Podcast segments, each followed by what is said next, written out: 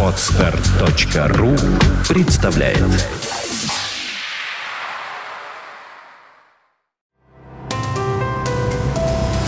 Здравствуйте, уважаемые слушатели! Редакция сайта бухгалтерия.ру подготовила для вас обзор самых обсуждаемых новостей недели с 18 по 24 июня. Любой бухгалтер может допустить оплошность. Наиболее часто специалисты учета ошибаются в том, что дважды списывают один и тот же материал, а это приводит к завышению расходов. Помарку можно обнаружить по идентичным датам, проводкам и суммам. Желая исправить неточность, часто делают обратную проводку, что тоже неверно. Правильнее будет аннулировать лишнюю запись, при этом она сохраняется со знаком минус. Следующий промах бухгалтера заключается в том, что неправильно рассчитанные больничные для работника, у которого не было заработка, приводят к ошибкам в расчете НДФЛ. Если в течение периода дохода у сотрудника не было, то для расчета пособия среднемесячная зарплата принимается равный МРОД на дату заболевания с учетом районных коэффициентов. Полный перечень ошибок бухгалтера и как их исправить вы найдете на сайте бухгалтерия.ру.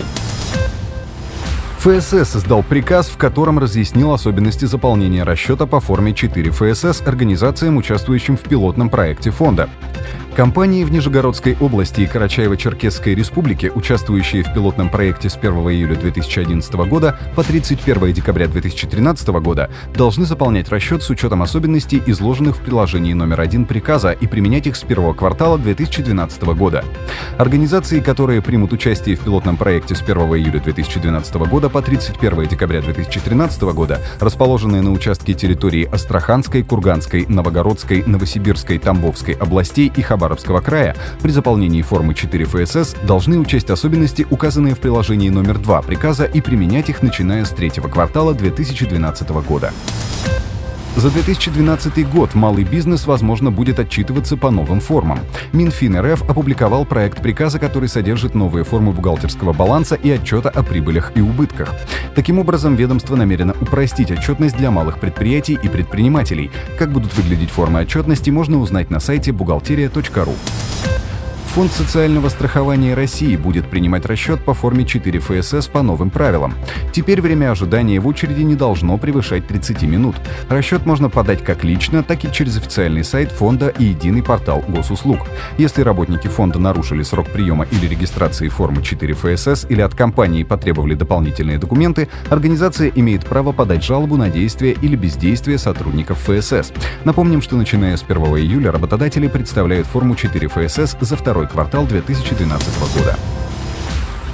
Совет Федерации одобрил проект федерального закона о совершенствовании специальных налоговых режимов. Документ вводит патентную систему и устанавливает добровольный переход на ЕНВД. Переход с ЕНВД на патентную систему будет добровольным до 2018 года. Также под новую патентную систему подпадут 47 видов деятельности. Кроме того, индивидуальным предпринимателям не надо будет применять ККТ.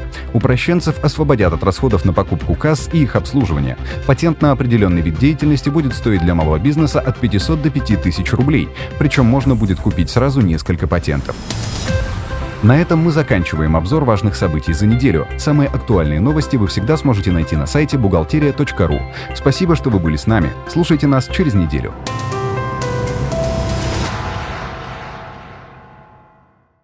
Скачать другие выпуски подкаста вы можете на podster.ru